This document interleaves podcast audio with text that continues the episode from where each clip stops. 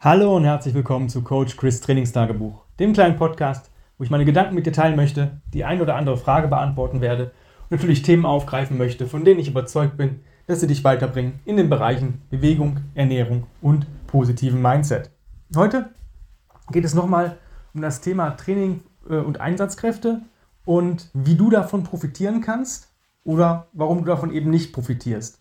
Ähm, die erste Frage, die ich Leuten stelle, die zu mir ins Coaching kommen und sagen, ich möchte fit werden wie ein Feuerwehrmann oder wie ein Soldat oder sonst irgendwas, dann frage ich immer, bist du denn Feuerwehrmann? Bist du Soldat? Bist du Polizist? Bist du Rettungsdienstmitarbeiter? Etc. pp. Und wenn die, mich, wenn die Antworten sagen, nein, bin ich nicht, ich möchte einfach nur so fit werden wie die, dann stelle ich mir die Frage, warum willst du diese Scheiße überhaupt antun?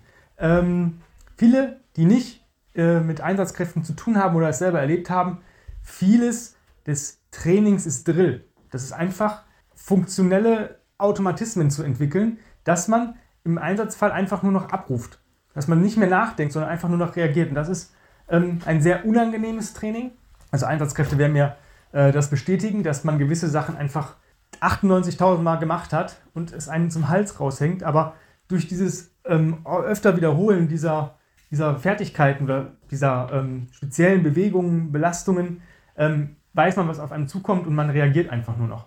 Brauchst du das wirklich, wenn du keine Einsatzkraft bist? Eigentlich nicht. Wenn du ein Athlet bist, ähm, dann kann man sich gewisse Sachen da raussuchen und das auf deinen Athletismus, ähm, ja, auf deine Athletik ummünzen. Ja, wenn du zum Beispiel sagst, ich bin jetzt Kampfsportler, dann ist äh, der Spruch von Bruce Lee ganz cool. Es ist nicht äh, der, der gefährlichste Gegner, der 1000 Kicks kann, sondern der, der den einen Kick 1000 Mal trainiert hat. Dann kann man sowas ähm, in die Richtung machen.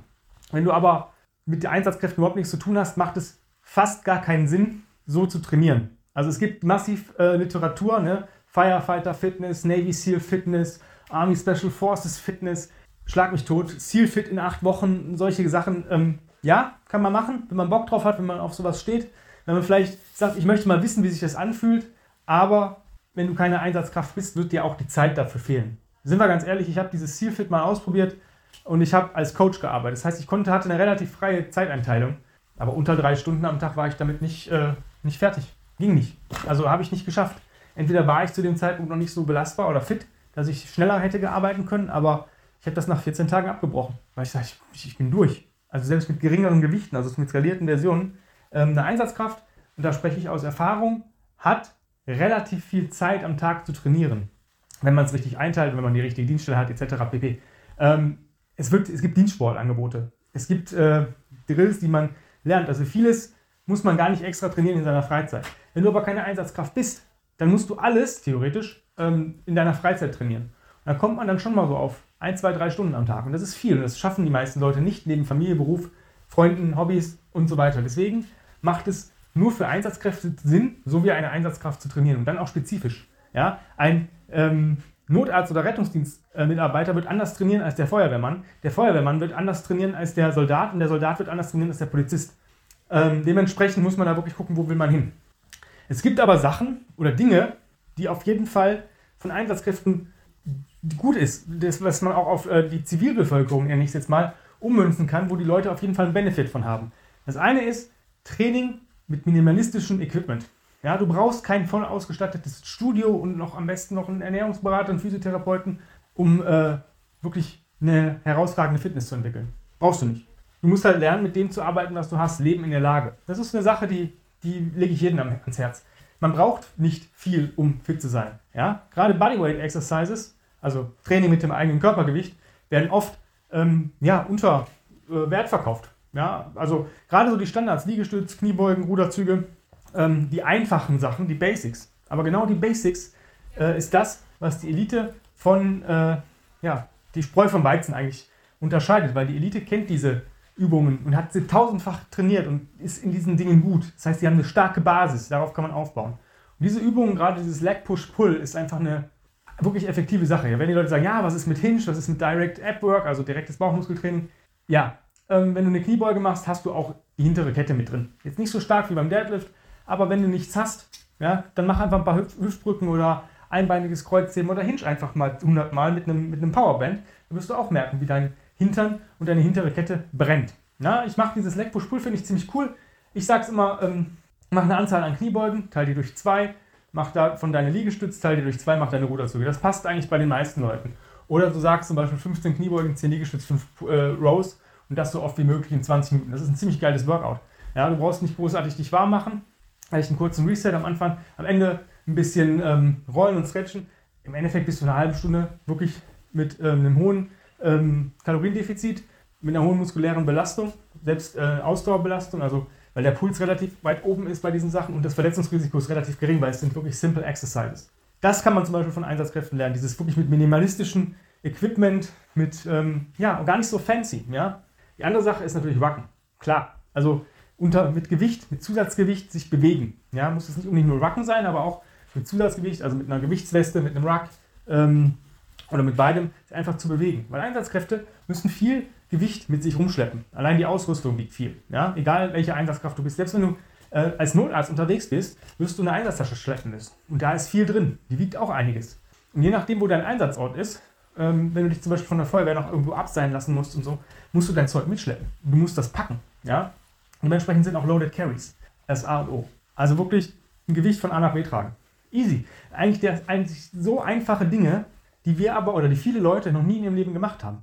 Ich habe schon mit vielen Athleten äh, gearbeitet, die ich gesagt habe, oh, wie sieht's aus? Hast du Bock zu rocken? Hast du Bock tra zu tragen? Äh, habe ich noch nie gemacht. Hm. Aber es wird ihn weiterbringen.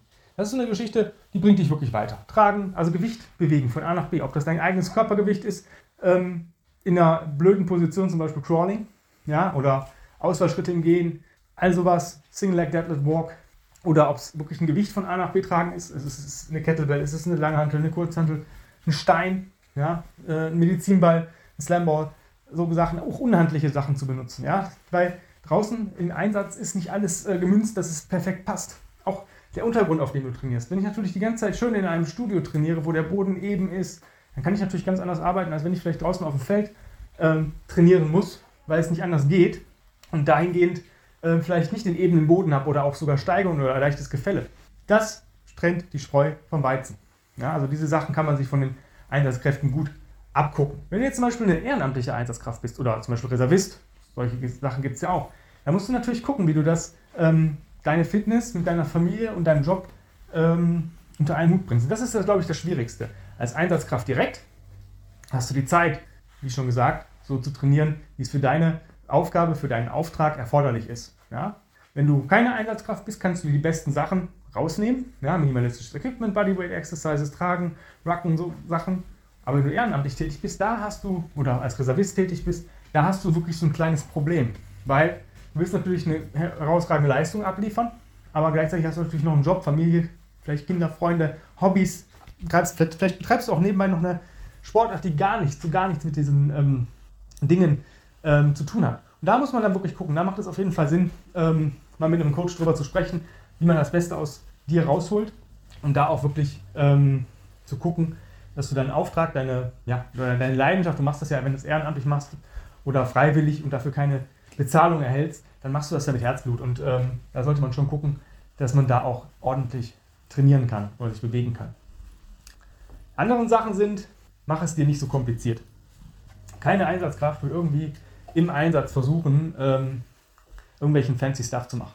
Im Einsatz, also wenn du auf einen Einsatz gehst und dieser Einsatz ist nicht nur ein paar Stunden oder ein Tag, sondern es sind mehrere Wochen oder Monate sogar, dann wirst du da versuchen, deine Fitness zu erhalten. Keine Einsatzkraft geht im Einsatz mit einer schlechten Fitness. Da gibt es schon welche, aber äh, die rutschen dann so durch. Aber du wirst nicht im Einsatz äh, großartig deine Fitness verbessern. Du wirst er erhalten zu versuchen. Ja? Du wirst versuchen, diese Fitness, die du dir vorher angeeignet hast, die zu erhalten.